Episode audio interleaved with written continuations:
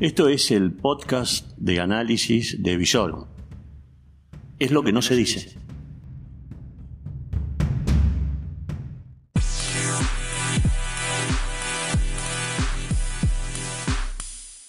Bueno, ¿cómo les va a todos? Buen día. Eh, buen viernes al mediodía, hoy un poco más tarde, en este 8 de mayo del 2020. Eh, vamos a hacerlo también más corto como manera de síntesis de lo que está sucediendo. Esto se está grabando, eh, se está haciendo en la ciudad de Rosario, una ciudad que a esta hora del mediodía de este viernes está conmovida porque hace no más de una hora falleció un ídolo deportivo, un ídolo del fútbol rosarino, Tomás Felipe Karlovich, que había sido asaltado en la vía pública, robado la bicicleta, su bicicleta, en la zona sur de Rosario. Este ídolo futbolístico de 74 años, exjugador en su momento más glorioso de Central Córdoba, comparable con a muchos mejor que Maradona, dicho por el propio Maradona, fue arrebatado de su bicicleta con mucha violencia el miércoles al mediodía en la zona sur de Rosario. Eh, fue intervenido en el hospital Clemente Álvarez, que es el hospital de emergencia, no pasó la operación y falleció hoy, hace un rato, a las diez y media de la mañana. Hay conmoción en Rosario.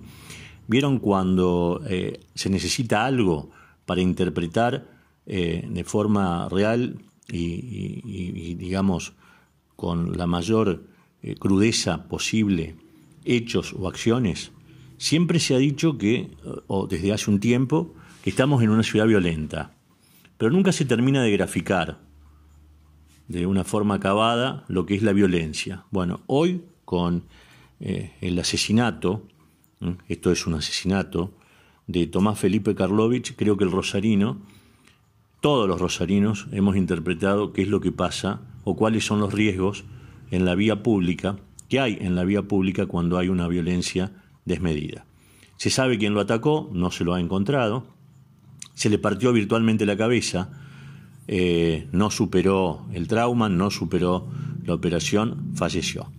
Bueno, eh, creo que eh, esto también nos lleva de a poco a lo que seguramente va a ser una paz exhausta hasta el día lunes, cuando en el marco de la otro, del otro gran desastre, ¿no? además de la violencia, que es el tema de un, desastre, digamos, la amenaza del desastre, de lo que es la cuestión de salud que pasa por el tema de la pandemia, no solo del dengue, sino además del no solo del coronavirus, sino además del dengue, porque también en eso, eh, o sea, no, no, es que nos están pasando una cosa sola, sino que tenemos una catarata de cuestiones que haya que resolver como sociedad, en forma individual, en forma grupal, eh, bueno, nos haga reflexionar para, digamos, bajar los decibeles, empezar a comprender a dónde estamos, la situación no es fácil y vamos a ir a empezar, vamos a ir desgranando esto. O sea, eh, la muerte de Tomás Karlovich nos va a poner a todos en, en, la cuestión de volver a analizar y sumergirnos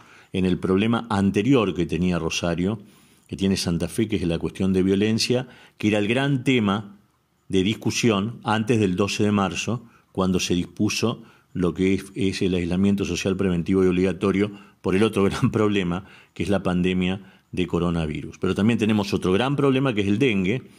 Las cifras de los casos entre ayer y hoy aquí en la ciudad de Rosario de dengue habla de que es interesante, es plausible, se necesita que las fuerzas vivas de la ciudad, las autoridades, vayan poniendo eh, agenda, vayan, vayamos tomando la cuestión ciudadana de la discusión y nos vayamos internalizando en los temas que tenemos. Vamos a empezar por el pasado esta cuestión, eh, realmente lamentable.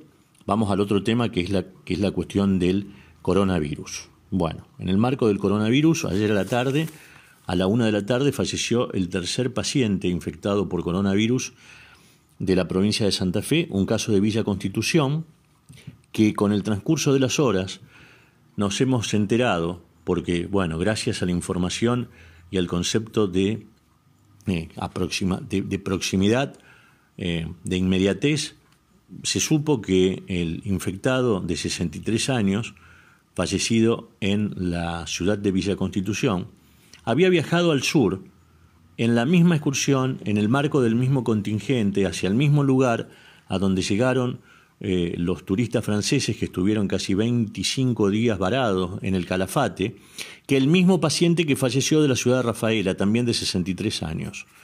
O sea, eh, gracias a la muerte nos hemos enterado que de ese contingente de viajeros, que la mayoría era de la provincia de Santa Fe, han vuelto muchos infectados. Hoy nos hemos enterado, después del segundo muerto, de ese grupo que han vuelto un montón de infectados. O sea, se ha negado parte de la realidad y parte de la información. Pero como todo se sabe, gracias a los familiares del señor Pérez, de la localidad de Humberto, cerca de Rafaela, que empezaron a preguntar si el fallecido de, de, Villa Constitución era el mismo señor que estaba en el contingente de la familia, y nos damos cuenta que sí. hoy nos enteramos a la mañana que de ese contingente que había estado en el Calafate, con estos franceses, que también nos hemos enterado, que estuvieron 25 días o más varados y que fueron sacados del país por un avión de la Fuerza Aérea Francesa hace no más de 14 días atrás, eh, se infectaron y murieron. Dos. Los otros casos seguramente, o a lo mejor nos enteraremos si fueron, digamos, dado de alta o lo superaron en los próximos días. ¿Qué es lo que queremos decir con esto? Categórico. La, pandemia no pasó, la cuarentena no se levantó, lo que se va a conocer ahora, seguramente en no más de una hora o dos, o sea, en el transcurso de la tarde del viernes, es que hasta el día 24 de mayo va a haber una cuarentena ajustable a distintas circunstancias. Pero, a ver, decir o afirmar que la pandemia del coronavirus pasó en Argentina es un acto de irresponsabilidad absoluta. Por eso también estamos en condiciones de adelantar desde este podcast desde esta información que el gobierno nacional ya tiene decretado, tiene, perdón, redactado un decreto de que si se llega a ver en el transcurso de los próximos siete días un incremento, aunque sea mínimo, de la curva de contagio, se vuelve en forma inmediata eh, y por un eh, carácter también de excepcionalidad y preservando la salud a la situación de la cuarentena total con aislamiento total, como se tenía antes de o desde el en el momento en que se decretó el ASPO, el eh, aislamiento social preventivo y obligatorio el 12 de marzo. Eso que quede claro para que nadie se sorprenda. ¿Por qué? Porque se nota también mucha, digamos, libertad en cuanto a la opinión y la información.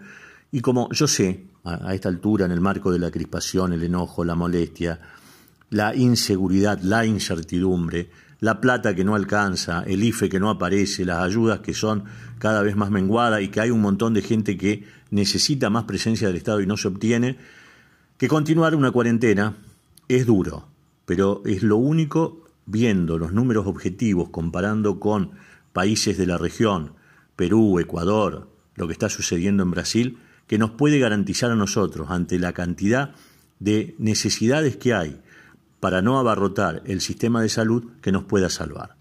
¿Se acuerdan de los respiradores? Bueno, no todos han llegado, esos 20.000 que se necesitaban. Eh, tenemos a esta altura un insumo médico, o sea, el, el, recurso humano totalmente cansado y lo que hay que prevenir es la mayor cantidad de riesgos. O sea, que de aquí en más, en esta cuarta etapa, son cinco las previstas, en esta cuarta etapa que el presidente Fernández va a anunciar seguramente en el transcurso de las próximas horas, que va a comenzar el próximo 24 de, marzo, de mayo, lo que vamos a tener que garantizar es la responsabilidad individual para traducirla en una responsabilidad social y no, no, no, nos no arriesgarnos al cohete. ¿Por qué? Porque si no volveríamos a una situación indeseada, que es la de anterior al 12 eh, de marzo. Bien, otro de los temas que hay que tomar cartas en el asunto. Hay mucha inquietud en la provincia de Santa Fe en muchos municipios y comunas porque no se están pagando sueldos. Y lógicamente, los municipios y las comunas no tienen dinero en el marco de esta, de esta pandemia y de esta crisis para afrontar. Volvemos a decir, porque seguramente vamos a salir de un tema que es el tema prioritario del coronavirus y vamos a entrar en las crisis individuales.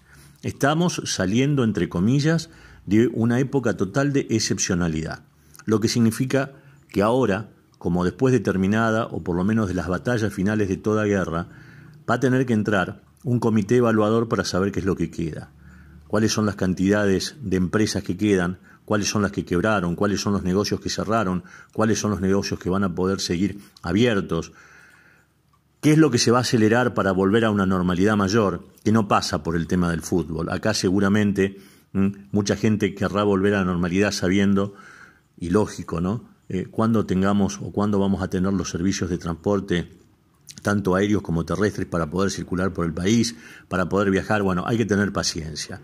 Esto seguramente hasta agosto, septiembre, o sea, 31 de agosto para adelante, antes no se va a dar, las clases no van a volver tal cual como nosotros sabíamos, o por lo menos lo vivíamos antes del 12 de mayo, y hay que tener también, vuelvo a reiterar, mucho sentido común de ubicuidad.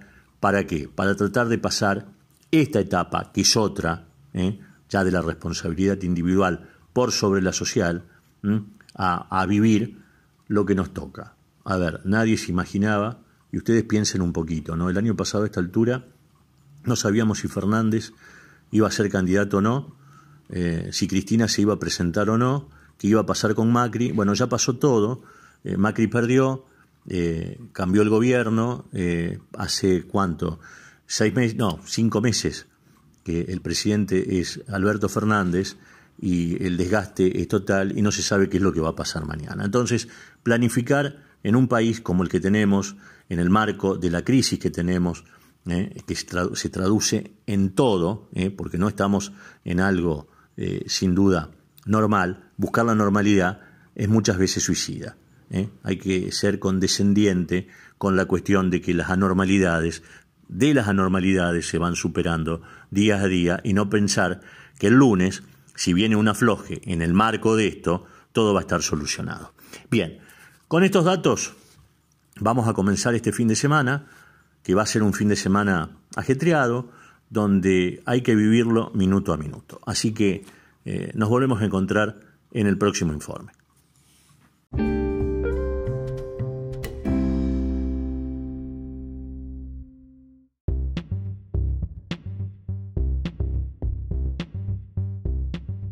Eh, recuerden, Visorum también está en redes sociales.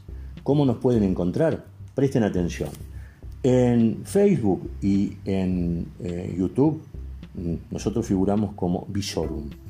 En Twitter y en Instagram es arroba visorumok.